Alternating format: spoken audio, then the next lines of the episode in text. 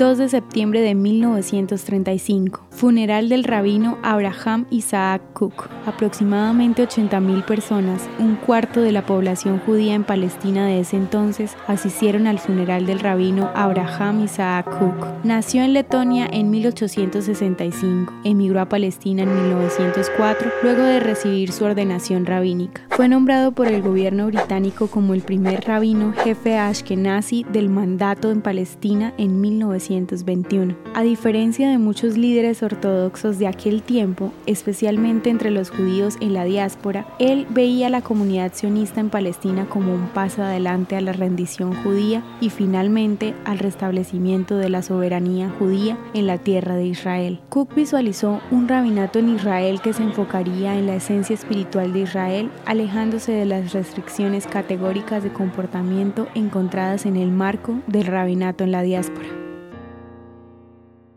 ¿Te gustaría recibir estos audios en tu WhatsApp? Compartimos nuevos episodios todos los días. Suscríbete sin costo alguno ingresando a www.hoyenlahistoriadeisrael.com.